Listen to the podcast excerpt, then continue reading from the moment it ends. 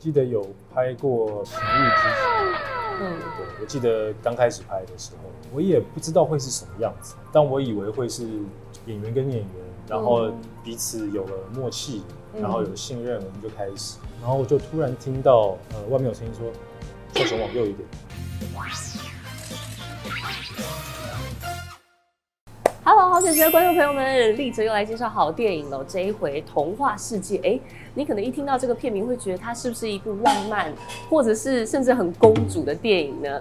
其实它完全不是哎。我们先欢迎两位主角来告诉我们分享这部片。Hello，其实电影应该已经杀青好一阵子了，只是最近才要演哦。对，对，所以这一阵子接受密集的访问之后，有回复到当时的这个心情。呃，有，对，因为这部戏其实是三年前拍，在宣传之前就是已经有看过整个正片，对，哦。那所以很多的当初拍摄的那些记忆嗯全部都回来了。第一眼看到这个剧本《童话世界》的时候，嗯。嗯。你们就知道它是这样的故事，还是说其实你本来可能觉得，哎、我今天可能要演一个傻白甜的故事，结果开始阅读剧本之后，发现不是这一回事。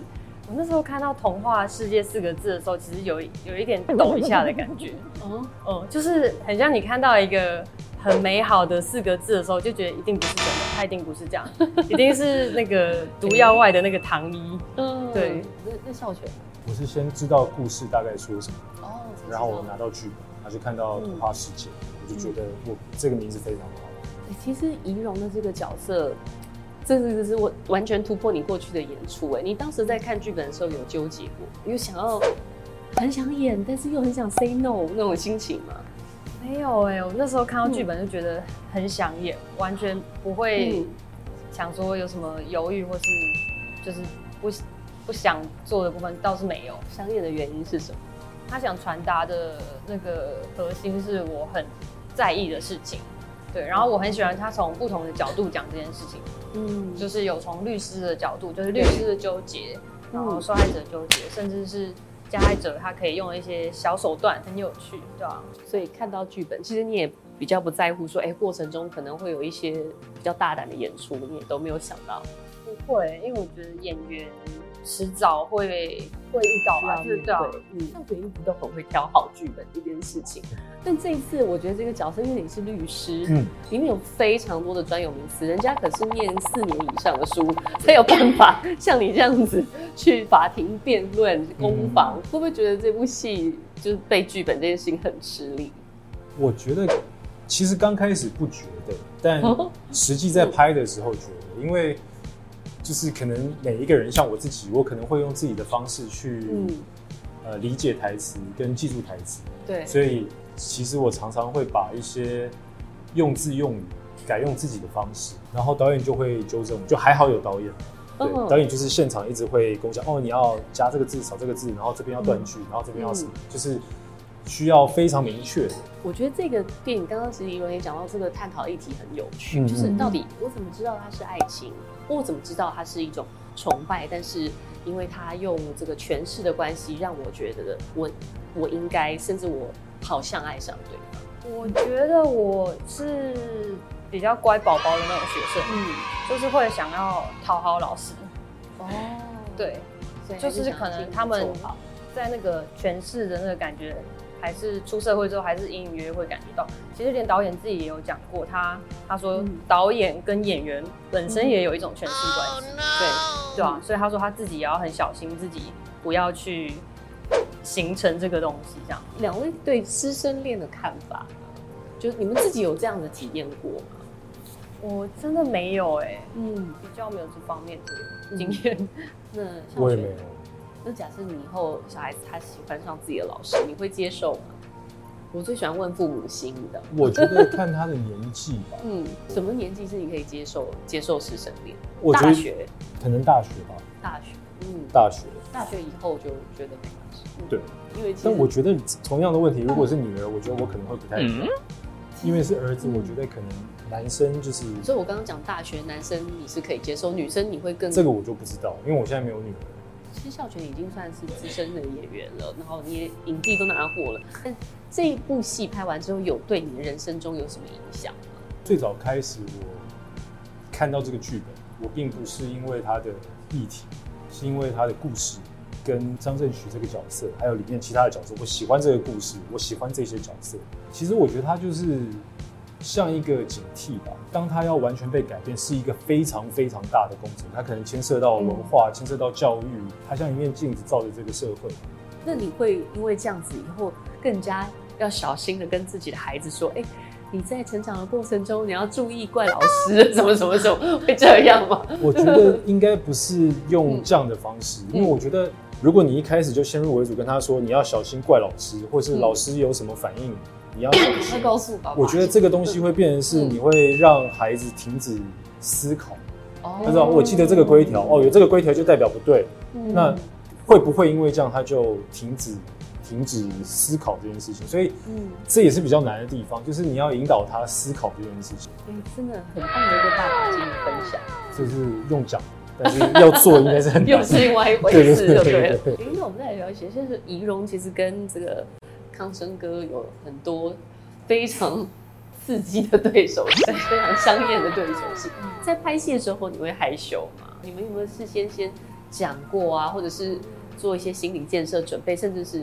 练习彩排之类的。呃，前面在开拍前其实就有约彩排，我们有约一个空间，然后就有床啊，然后摄影师、导演和经纪人，然后康哥就是有走位，然后讨论一下要怎么拍这样子。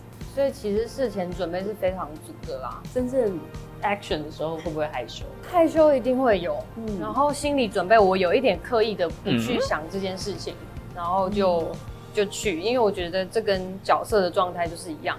他也是，就是完全没有心理准备就被带去了这个地方，对对。所以其实那等于是你一种本能反应，就是假设今天江一荣真的遇到这样的问题，其实你可能也是这个样。我觉得会，因为其实呃，就是我也有遇过一些事情，像是呃被毛手毛脚之类的这种，然后我发现我当下的反应也是愣住。那是什么情况？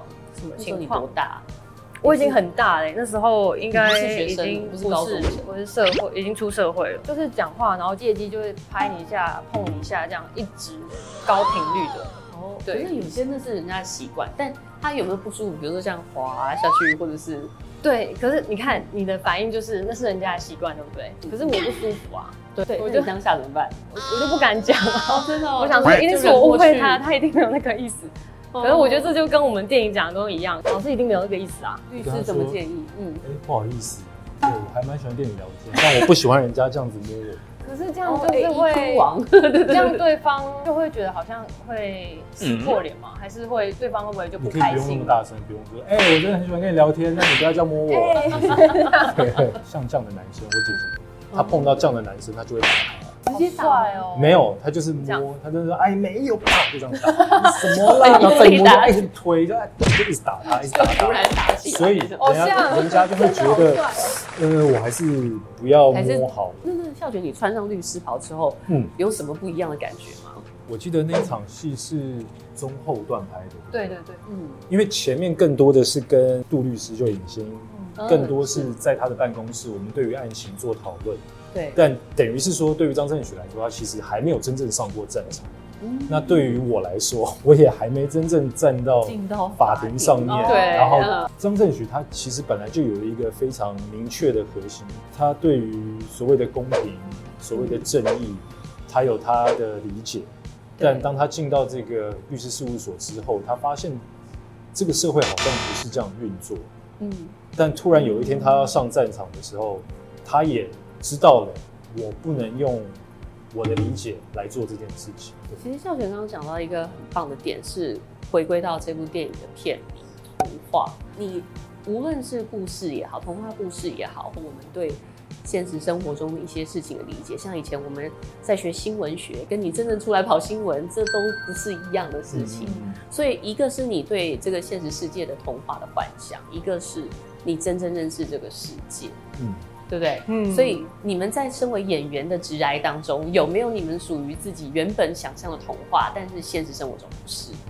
就是呃，以前会看一些电视剧，然后就看男女主角谈恋爱之类的，嗯，然后就会觉得哦，好像很甜蜜、很可爱、很开心这样。嗯。然后在现场的时候，就会发现哇，旁边是排围了大概五十个人，然后然后你前面还会有一个人拿板子这样看你，就往你打，其实是没有办法那么浪漫的，因为你连那个浪漫，你可能要重复个十次，不同的角度的笑，对，对。其实不像大家看到那么美好的童话，没有那么开心。是，哎，那孝全想出自己的答案吗？就就就他刚刚讲的，我也想到，就是嗯。呃，我记得有拍过比较情欲之前，嗯对我记得刚开始拍的时候，我也不知道会是什么样子，但我以为会是演员跟演员，然后彼此有了默契，嗯然后有信任，我们就开始，然后我就突然听到呃外面有声音说，孝全往右一点。对我还是要在，我还是要在那状态里面。OK，我明白，我原来是这个样子，就往右一点。哦，那谁谁谁往左一点。好，你亲他额头，那你其他什么？还要在情绪里，对对对！所以这个不是，这是不中断的，就等于说继续在拍摄当中，但是你还要多一双耳天外的声音朵。对对对，我觉得拍戏就是不是一个人的工作，它是一个团队的合作。对，就是演员要跟导演、要跟摄影、要跟灯光互相嗯配合。有的时候可能他的焦就是这么浅，嗯我们就是必须配合速度。有可能轨道走再走，他就拉着你这样，啊，对对对对对，但你必须要在情绪里面，对不对？所以今天我们在破解大家观众对电影、电视的童话，在这个美好的童话画面的背后，其实有很多手啊、声音啊、大字报啊，甚至崩麦啊什么的。其实这就是真正的幕后非常原始的样貌。那最后我要请两位推讲最推荐观众来看童话世界的原因是什么？就是如果你是喜欢看法律攻防战的话，我会推荐你看《童话世界》。那如果你也很喜欢看一些人性的很幽微、很纠结的情感的话，我也会很推荐你来看。那孝全觉得？